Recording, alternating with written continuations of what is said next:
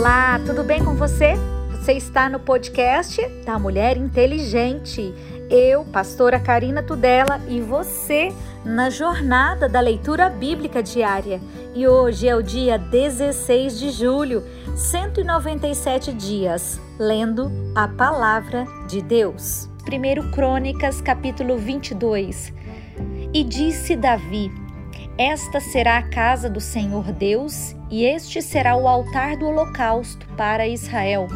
E deu ordem Davi que se ajuntassem os estranhos que estavam na terra de Israel, e ordenou cortadores de pedras, para que lavrassem pedras de cantaria, para edificar a casa de Deus. E aparelhou Davi ferro em abundância para os pregos das portas das entradas e para as junturas, como também cobre em abundância, que nem foi pesado. Madeira de cedro sem conta, porque os sidônios e os tírios traziam a Davi madeira de cedro em abundância. Porque dizia Davi: Salomão, meu filho, ainda é moço e tenro, e a casa que se há de edificar para o Senhor se há de fazer magnífica em excelência, para nome e glória em todas as terras. Eu, pois, agora lhe preparei materiais. Assim preparou Davi materiais em abundância antes da sua morte então chamou a Salomão, seu filho, e lhe ordenou que edificasse uma casa ao Senhor Deus de Israel. E disse Davi a Salomão: Filho meu, quanto a mim, tive em meu coração a edificar a casa ao nome do Senhor meu Deus. Porém, a mim a palavra do Senhor veio dizendo: Tu derramaste sangue em abundância e fizestes grandes guerras. Não edificarás casa ao meu nome, porquanto muito sangue tens derramado na terra perante a minha face. Eis que o filho que te nascer será homem de repouso, lhe hei de dar de todos os seus inimigos em redor. Portanto, Salomão será o seu nome, e a paz e descanso darei a Israel nos seus dias. Este edificará casa ao meu nome, ele me será por filho, e eu a ele por pai, e confirmarei o trono do seu reino sobre Israel para sempre. Agora, pois, meu filho, o Senhor seja contigo, e prospera e edifica a casa do Senhor teu Deus, como ele disse a ti. O Senhor te dê tão somente prudência e entendimento que te instrua acerca de Israel, e isto para guardar a lei do Senhor o teu Deus. Então prosperarás se tiveres cuidado de fazer os estatutos e os juízos que o Senhor mandou a Moisés acerca de Israel.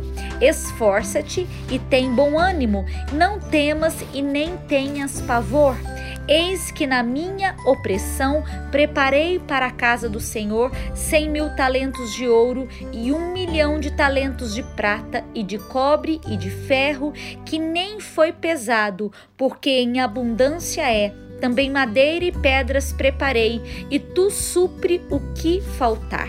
Também tens contigo oficiais mecânicos em multidão, e cortadores, e artífices em obra de pedra, madeira, em toda sorte de sábios, em toda sorte de obra, do ouro e da prata, do cobre, do ferro, não há número. Levanta-te, pois, e faze a obra, o Senhor seja contigo. E Davi deu ordem a todos os príncipes de Israel que ajudassem a Salomão, seu filho, dizendo: Porventura não está convosco o Senhor vosso Deus, e não vos deu repouso em roda, porque tem entregado na minha mão os moradores da terra, e a terra foi sujeita perante o Senhor e perante o seu povo. Disponde, pois, agora o vosso coração e a vossa alma para buscardes ao Senhor o vosso Deus. Levantai-vos, edificai o santuário do Senhor Deus, para que a arca do concerto do Senhor e os utensílios sagrados de Deus se tragam a esta casa que se há de edificar no nome do Senhor. Sendo, pois, Davi já velho e cheio de dias, fez a Salomão, seu filho, rei sobre Israel. E ajuntou todos os príncipes de Israel, como também os sacerdotes e levitas, e foram contados os levitas de 30 anos para cima, e foi o número deles, segundo as suas cabeças, 38 mil homens. Destes havia 24 mil para provarem a obra do Senhor e seis mil oficiais e juízes, e quatro mil porteiros, e quatro mil para louvarem ao Senhor com instrumentos que eu fiz para o louvor, disse Davi. E Davi os repartiu em turnos, segundo os filhos de Levi, Gerson, Coate e Merari, dos Gersonitas, Ladã e Simei, os filhos de Ladã, Jeiel, o chefe Getã e Joel, três, os filhos de Simei, Selomite, Aziel e Arã, três. Estes foram os chefes dos pais de Ladã, e os filhos de Simei, Jaate, Ziza, Jeus, Berias, estes foram os filhos de Simei, quatro. E Jaade era o chefe, e Ziza, o segundo, mas Jeus e Berias não tiveram muitos filhos, pelo que foram contados em casa dos seus pais por uma só família. Os filhos de Coate, Anrão, Izar, Hebron e Uziel, quatro. Os filhos de Anrão, Arão e Moisés. E Arão foi separado para santificar a santidade das santidades, ele e os seus filhos, eternamente, e para incensar diante do Senhor, e para o servirem, e para darem a bênção em seu nome eternamente. E quanto a Moisés, homem de Deus, seus filhos foram contados entre a tribo de Levi. Foram, pois, os filhos de Moisés, Gerson e Eliezer. O filho de Gerson foi Sebuel, o chefe, e quanto ao filho de Eliezer foi Reabias, e o chefe Eleazer. Também não teve outros filhos, porém os filhos de Reabias se multiplicaram grandemente. O filho de Izar foi Selomite, o chefe. Quanto aos filhos de Hebron, foi Gerias, o chefe. Amarias o segundo, Jaziel o terceiro, Jecameão o quarto. Quanto aos filhos de Uziel, Mica o chefe e Isias o segundo. Os filhos de Merari, Mali, Musi, os filhos de Mali, Eleazar e Quis. E morreu Eleazar e não teve filhos, porém filhas, e os filhos de Quis, seus irmãos, as tomaram por mulheres. Os filhos de Musi, Mali e Éder, Jerimote, três. Estes são os filhos de Levi, segundo a casa dos seus pais, chefes dos pais, segundo foram constados pelo número dos nomes, segundo seus chefes, que faziam a obra do ministério da casa do Senhor, da idade de 20 anos para cima porque disse Davi: O Senhor Deus de Israel deu repouso ao seu povo e habitará em Jerusalém para sempre. E também quanto aos levitas, que nunca mais levassem o tabernáculo, nem algum dos seus objetos pertencentes ao seu ministério, porque, segundo as últimas palavras de Davi, foram contados os filhos de Levi da idade de 20 anos para cima, porque o seu cargo era de estar ao mandado dos filhos de Arão e no ministério da casa do Senhor, nos átrios e nas câmeras e na purificação de todas as coisas sagradas e na obra do ministério da casa de Deus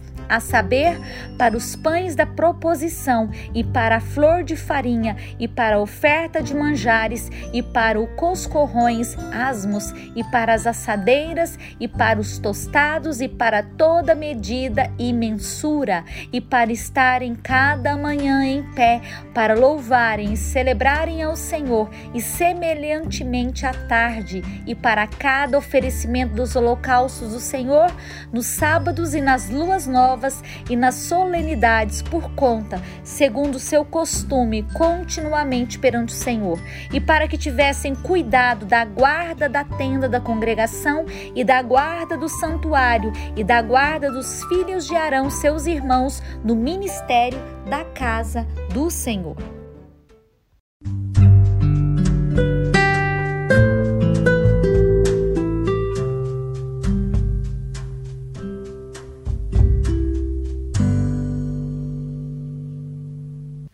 Novo Testamento, Romanos capítulo 3, versículo 9.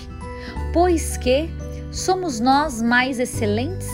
De maneira nenhuma, pois já dantes demonstramos que tanto judeus como gregos todos estão debaixo do pecado. Como está escrito, não há um justo, nenhum sequer, não há ninguém que entenda, não há ninguém que busque a Deus. Todos se extraviaram e juntamente se fizeram inúteis. Não há quem faça o bem, não há nenhum só. A sua garganta é um sepulcro aberto, com a língua tratam enganosamente, peçonha de áspides está debaixo dos seus lábios, cuja boca, boca está cheia de maldição e amargura. Os seus pés são ligeiros para derramar sangue, em seus caminhos há destruição e miséria, e não conheceram o caminho da paz. Não há temor de Deus diante dos seus olhos. Ora, nós sabemos que tudo o que a lei diz aos que estão debaixo da lei, o diz, para que toda boca esteja fechada e todo mundo seja condenável diante de Deus. Por isso, nenhuma carne será justificada diante dele pelas obras da lei, porque pela lei vem o conhecimento do pecado. A justificação pela fé em Jesus Cristo, mas agora se manifestou sem a lei a justiça de Deus, tendo testemunho da lei e dos profetas. Isto é, justiça de Deus pela fé em Jesus Cristo para todos e sobre todos os que creem, porque não há diferença, porque todos pecaram e destituídos estão da glória de Deus, sendo justificados gratuitamente pela sua graça, pela redenção que há em Cristo Jesus, no qual Deus propôs para propiciação pela fé no seu sangue, para demonstrar a sua justiça para a remissão dos pecados, dantes cometidos sobre a paciência de Deus, para demonstrar da sua justiça, justiça neste tempo presente, para que ele seja justo e justificador daquele que tem fé em Jesus. Onde está logo a jactância? É excluída por qual lei? das obras? Não, mas pela lei da fé. Concluímos, pois, que o homem é justificado pela fé, sem, o, sem as obras da lei. É porventura Deus somente dos judeus? E não é também dos gentios? Também dos gentios, certamente? Se Deus é um só, que justifica pela fé a circuncisão e por meio da fé a incircuncisão, anulamos pois a lei pela fé, de maneira nenhuma antes estabelecemos a lei.